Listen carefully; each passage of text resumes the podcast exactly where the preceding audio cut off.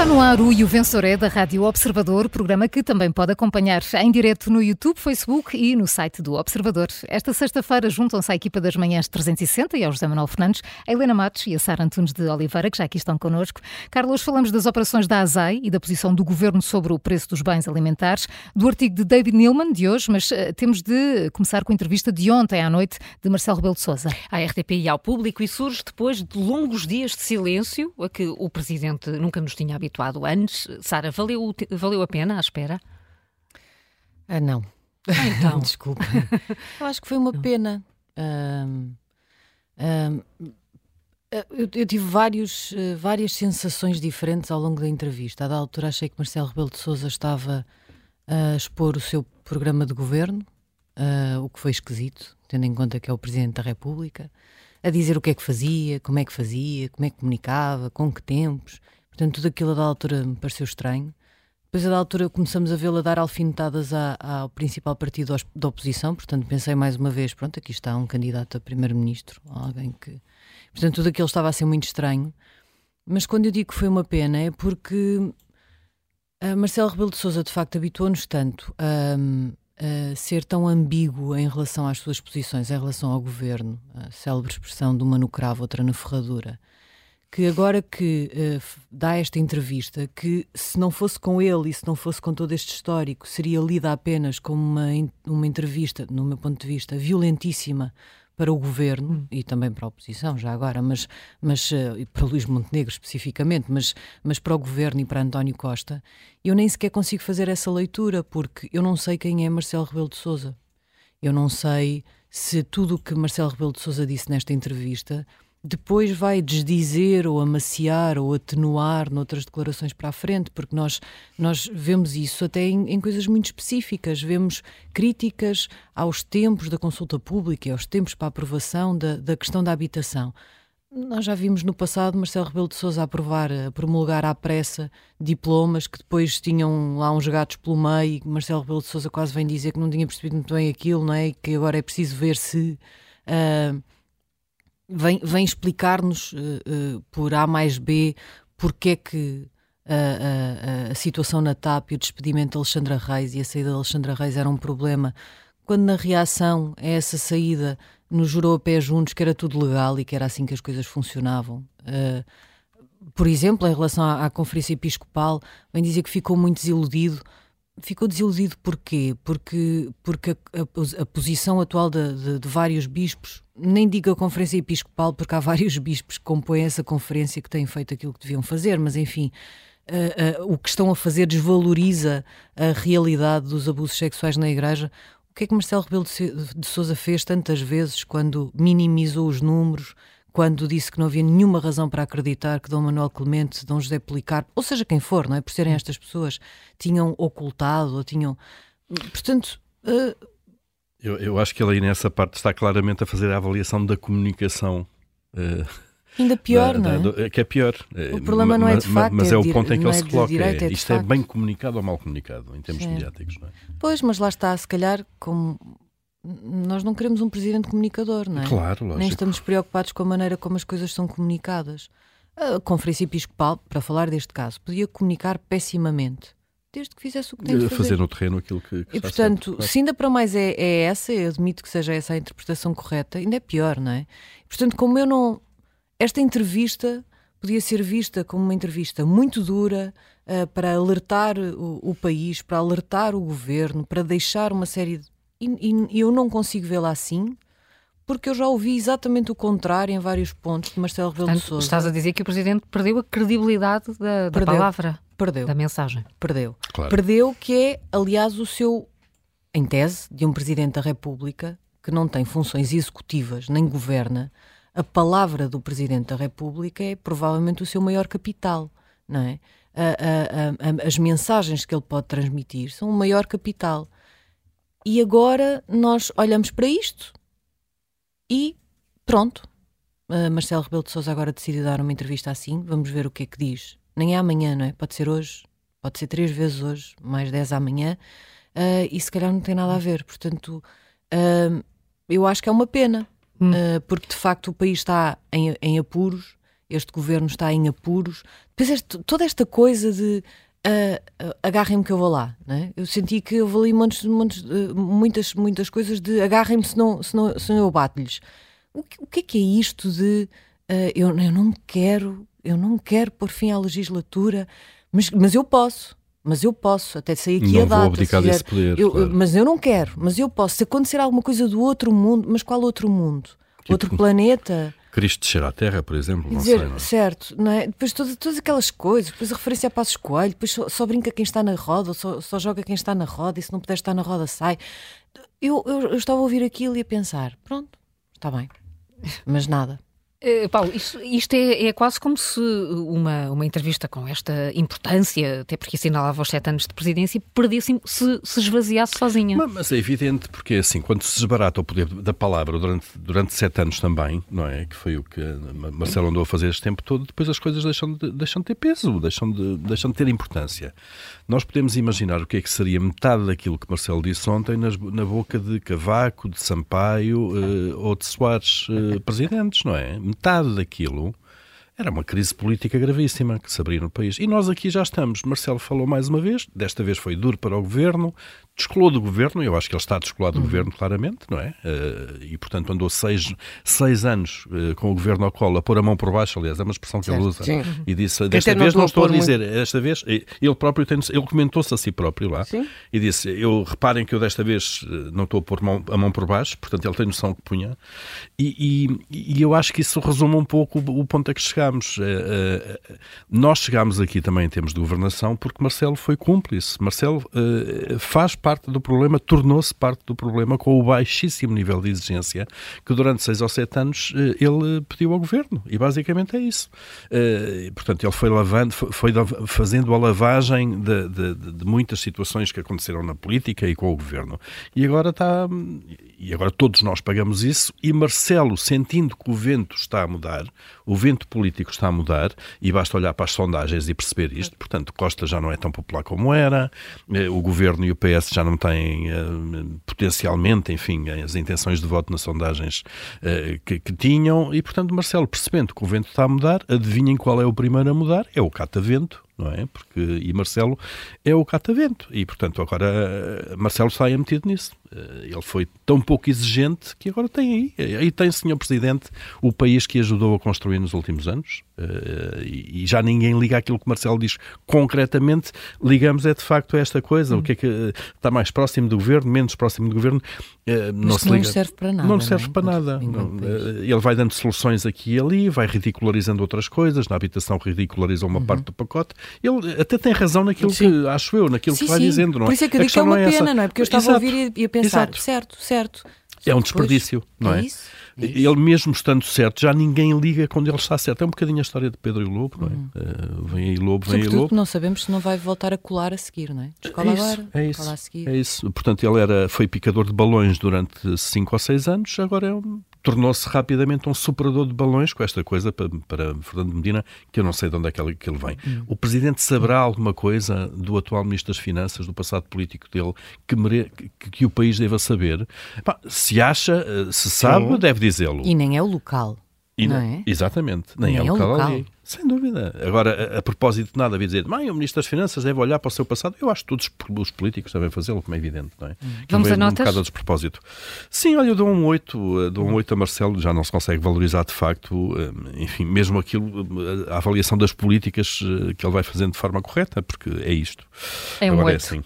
Eu, eu ia dizer que não, que não tinha nota, porque sou incapaz de dar nota, porque não, não conheço, uh, não, não sei que Marcelo Rebelo de Sousa é este ou, ou outro mas, mas fico aqui com o 8 do Paulo. Se eu calhar, 8. Entendo dar uma, no, uma nota, fico, ficamos pelo 8, mas a sensação que eu tenho é eu nem sequer posso levar o aluno a exame, porque eu não, não, não sei, não, não posso confiar nas respostas que me está a dar. Não sabe se ele foi ao, ao chat GPT. certo. um, um 8 aqui unânime por parte da, da Sara e do Paulo. Uh, José Manuel Fernandes, vais falar eh, da entrevista e de Marcelo no Contracorrente daqui a pouco com a Helena Matos. Por isso queres ir, um, queres dar uma nota positiva e uma, e uma nota negativa? Queres começar por qual, José Manuel? É, olha, vou dar a começar com uma nota positiva. Sim. Porque vou ser breve. Vou basicamente recomendar a todos que leiam. Uh, enfim, nós fazemos uma síntese hoje no Observador, uhum. mas quem quiser ler o original tem que ir ler ao Expresso, o artigo de David Newman, que uh, explica ou recorda o que é que se passou no processo de privatização e como tudo o que se passou na, na, na, na na TAP, uh, no que diz respeito ao acordo, ao, esta, ao, estado em que estava a TAP, ao que foi necessário fazer para recuperar a TAP, às razões porque foram comprados uns aviões e não os outros, ao número de auditorias que esse já teve, é muito, muito uh, clarificador. E permite perceber uma coisa, permite perceber algo que eu já falei esta semana num contracorrente, que é a estratégia confucionista que o PS vai tentar levar por diante. Sendo que de todos estes acordos, tudo que foi feito, todas as compras, recompras, uh, o tal dinheiro da Airbus, tudo isso era do conhecimento de Passos Coelho e era do conhecimento de António Costa, e era naturalmente do conhecimento de Lacerda Machado, que estava na administração da TAP, e era naturalmente do conhecimento do, do ministro da Cisa Vieira, que entrou na negociação da TAP ainda era só advogado e depois foi ministro da Economia, era do conhecimento dessa gente toda. Pelos vistos, não era do conhecimento, ou não quis ser do conhecimento, de Pedro Nuno Santos. Uh, que depois resolveu esfrangalhar tudo. Bem, uh, vale muito a pena ler o artigo. O artigo é muito, muito claro e muito recapitulativo e percebe-se e recorda-se o estado em que a etapa estava nessa altura. Portanto, eu vou dar uma nota bastante generosa para o meu hábito, que é Sim. um 15 ao artigo um de David 15. Newman. É pena que tenha sido alguém fora do país que já não está cá, que está a minha é pena. É revelador que seja alguém que está completamente livre, que não tem que, dar, que, que ir ao beijamão a ninguém, tenha vindo dizer isto com toda aquela clareza e com conhecimento de facto. Um 15 então para, Bem, para o empresário. Vamos então baixar, baixar agora aqui a média. Vou vou ter que baixar agora a média porque uh, o espetáculo ontem daquela daquela conversa de imprensa sobre a inflação, acompanhada por visitas da ASAI aos, aos, aos supermercados, uh, visitas que foram essas acompanhadas por jornalistas, aquilo não é governar, aquilo é pedir aos 15 assessores de comunicação que trabalham para o Primeiro-Ministro para perguntar como é que ele sai de uma situação para a qual ainda não fez nada, que basicamente foi para uh, tentar evitar a subida exponencial do custo dos alimentos. A Grécia tomou medidas, a França tomou medidas, a Espanha tomou medidas. Nós temos um especial hoje no, no, no, no Observador, da Ana Salês, onde ela explica que medidas foram tomadas. Podemos concordar, podemos não discordar mas foram tomadas medidas. E talvez aquele argumento que ah, em Portugal está tudo mais caro que em Espanha. Pois claro está tudo mais caro que em Espanha. Em Espanha o governo, em muitos produtos alimentares, baixou o IVA para zero. Portanto, quem vai fazer compras, quem estiver em Elvas e for uh, a Badajoz, ou quem estiver em, em, em Valença e, e, atravessar o Rio Minho uh, e for a Tui, naturalmente faz compras mais baratas. Mas Antes, sempre foi assim, assim há anos. Gasolina, agora também. Claro. Não, mas em relação aos produtos alimentares não era. É, e muitos, muitos deles eu acho que se comprava melhor em Espanha nos supermercados do que cá, mas enfim. Pá, varia, variava muito, quer dizer, eh, não, por regra não era, eu há pouco tempo, tenho, nos últimos anos tenho ido muitas vezes uh, a Espanha, fazendo uma vida que tem que ir aos supermercados e não, não dei por isso, para ser franco, uh, por grandes diferenças. Agora nota-se, agora, quer dizer, agora nota-se, não fui este ano ainda, mas já, já, quem já tivesse sido já me disse que se notava. Uh, mas, mas é natural, nós temos produtos uhum. alimentares com 7, 16, 20% de IVA, se pusermos a zero, epá, é uma diferença brutal. Depois, uh, aqui há uns meses, na RTP, o presidente da ASAI disse que margens de 20% a 30% ele não podia considerar especulação. Ora, ontem eles divulgaram quadros com margens de 20% e chamaram aquilo especulação. Sendo que fizeram uma coisa absolutamente absurda, que é a margem de um produto à entrada de um vendedor dessa margem é preciso tirar os custos do vendedor, não é? Portanto, porque depois o vendedor tem que pagar aos funcionários, tem que pagar a infraestrutura, tem que pagar o investimento, tem que pagar tudo. Portanto, o vendedor, há produtos em que põe menos margem, produtos em que põe mais margem, seja um merceeiro, seja um quiosque da esquina, seja uma grande superfície. Eles põem tudo como sendo margem, margem, margem de lucro. Epá, o, que é uma, o que é uma coisa absurda que só tem a ver com uma coisa. Isto foi inventado pelos senhores da comunicação, porque eu, eu, aliás, estava a ouvir o princípio da conversa de imprensa e percebi que Costa e Silva estava incomodado, estava a dar aquela conversa de imprensa incomodado, porque ele é uma pessoa que vem da economia e que sabe que as coisas não se fazem assim nas empresas. E, portanto, ele estava, ele estava ali a dizer, bem, isto tem que se estudar mais, isto tem que se ver bem a cadeia toda. Quer dizer, ele estava ao mesmo tempo, estava, que ia sabia o que é que vinha a seguir, Sim. que era uma, uma coisa de propaganda, ele estava a desvalorizar a propaganda que vinha a seguir, porque ele estava incomodado com, aquela, com aquele número de circo. Samuel, Porque não, eu- quer não- dizer, agora deixa- de repente o problema da inflação são as cebolas. Samuel, nem é, nem é a primeira Não, vez é que o governo faz isto. Deixa-me só dar uma. Sim. Não é sequer a primeira vez que o governo faz isto. Transforma isto no, in- eh, em arranja inimigos eh, quando sente alguma coisa, que as pessoas estão incomodadas com alguma coisa, neste caso são os preços. No verão de 2021, toda a gente se lembra do número que foi as margens das- dos combustíveis. O governo pediu um relatório, enfim, um papel à, à, à, à ENSE, atenção, não confundir com a ERS, a Entidade Nacional do Setor Energético, eh, atirou-se às A margens. ENS depende, a ENS, a ENS depende, do governo. Do, do governo. A ERS não depende. A ERS não depende. diferença. E, portanto, não vamos. Não, por isso é que ele pediu a que depende do governo. Uh, lançou a confusão na praça pública, fizeram uma série de declarações, disse que ia legislar porque ia controlar as margens. Já aconteceu alguma coisa até hoje? Não, porque entretanto descobriram que uma parte muito não significativa Claro, do, do preço dos combustíveis eram impostos, Claro, não é? obviamente. Portanto, eh, Mas na altura serviu sim, para sim, sim. lançar uh, as pessoas contra. e era a própria questão da mercado, formação contra- do Claro, preço e obviamente. António Costa depois E, portanto, não aconteceu de nada. desdizer. Dois anos depois não aconteceu nada. Anda para ali com uma legislação, para trás e para a frente, os combustíveis já dispararam, agora já caíram, já estão abaixo do, do, do- do valor a que estavam neste verão 2021, sem se mexer nas margens. Helena, Eu? sim. Bem, em primeiro sim, lugar, e, e temos muito pouco tempo, Sim, em primeiro lugar, a Sara tem razão. A couve é só couve coração. O coração de boi é o, é o tomate. É o tomate, é o tomate. Pois sim. é. Ah, ah, as ah, coisas- couve coração. Agora couve coração Não, de boi, não, não. a O coração pensar. de boi é o tomate. Olha, um eu... 18 em frutas e Isso, hortícolas para a obrigada. Sara. para, a Sara. Ah, eu acho que nós, aquilo que assistimos ah, e que se tem vindo a acentuar, ah, já também tivemos aquela conferência de imprensa de, para o afastamento da CEO do, e, do, e do chairman da TAP, e que é uma. Quando os governos não conseguem governar, criam momentos em que, atuando sobre outros, criam a ilusão de que governam. Nós temos neste momento um país em que um sindicato acaba de convocar uma greve na educação, penso eu que até ao final do ano letivo. Greve às avaliações também. junho. Os comboios, lamento informar, eu sei, não é? Pronto, mas os comboios não andam. Os comboios hoje estão parados. E, portanto, quando eh, eh, os oficiais de justiça estão naquele peculiar estado em que trabalham, mas não trabalham. Portanto, em que o grande problema dos portugueses é a sua máquina do Estado e a incapacidade do governo de controlar é essa máquina, portanto, não, nós não, o Estado é o nosso maior problema. O que o governo faz é eh, eh, criar momentos em que diaboliza um- um- um agente extra-Estado de alguma forma para criar a ilusão de que governa. Vimos isto com o pacote da habitação, não é? É criada uma diabolização e a ideia de que apresenta-se todo um conjunto de medidas, a maior parte delas inexecuíveis e ineficazes, sobretudo, mas cria-se a ilusão de que se está a fazer uma coisa e diaboliza-se uma determinada gente. Tivemos depois a fulanização dos problemas da TAP na, na, na sua CEO e no, e no Sherman, e agora estamos ao nível do óleo, da dourada, das conservas de atum, do azeite, da couve-coração, das laranjas, das, das cenouras e particularmente das cebolas. As cebolas são importantíssimas neste assunto.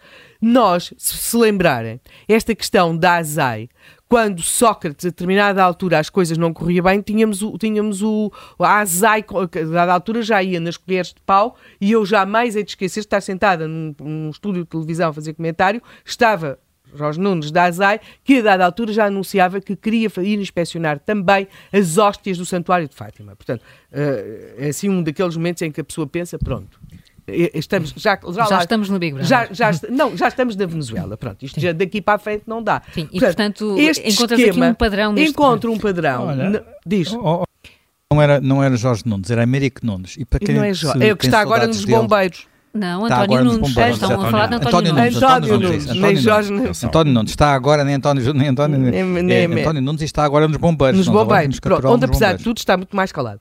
Portanto, aquilo que nós temos aqui é, No sobre- nem por isso. Sim, é sobretudo uma forma de iludir um falhanço da governação. Eu espero a próxima conferência de imprensa, provavelmente mais uma vez do, do Ministro da Economia, não sei se versará sobre o drama dos detergentes, dos detergentes, podemos dividir os da louça dos da roupa, porque efetivamente o seu preço também tem inflacionado e temos alguns problemas e também a diversidade dos iogurtes. Eu, por exemplo, sou uma pessoa que sofro muito com a diversidade dos iogurtes. Não consigo encontrar iogurte natural sem açúcar e com tudo aquilo a que tem direito. Portanto, eu acho. Qual é a tua nota então, Helena, perante estas dificuldades todas de consumidora de supermercado? Não, e, e sobretudo de pessoa que, eh, que, que vê aqui uma, uma linha bolivariana de atuação através de grandes conferências de imprensa para os. Eu não daria assim uma grande nota aos assessores, mas acho que alguém anda a ver muitos canais da Venezuela a essas pessoas, porque aquilo é um grande sofrimento. Até dou uma nota positiva, assim, um 12 ou 13. Um 12. Uh, João Manuel, também vais aos assessores? São esses que queres pontuar? Uh, vou, aos, vou aos assessores, mas não vou dar um. Vou, dar, vou, vou ficar pelo 12, porque acho que eles fazem bem o seu trabalho de, de, comunicação, mas ainda não chegaram ao ponto máximo. O ponto máximo é o que faz o presidente de, Mário Lopes Obrador, do México, que todos os dias, ele próprio, dá duas horas de conversa de imprensa para que não haja mais, espaço a mais ninguém. Acho que não chegamos a esse não ponto. ideias, mas, mas olha que já invocou as almas do outro mundo, portanto, faças favor de não, não ir muito não, por aí. tudo que fará. Seria... O López Obrador, o López Obrador tudo fará. Já tudo foi pelas almas do outro mundo. Que bom seria se tivéssemos duas horas de E o Vencedor é. Não temos, infelizmente, mas temos uma nova não, edição. Não, não é o Vencedor, é duas horas de António Costa. Sim. Não, nem de O Vencedor é olhando aqui para o relógio, mas no fim de semana há novas edições depois das 10h30. Bom fim de semana para vocês. Obrigada.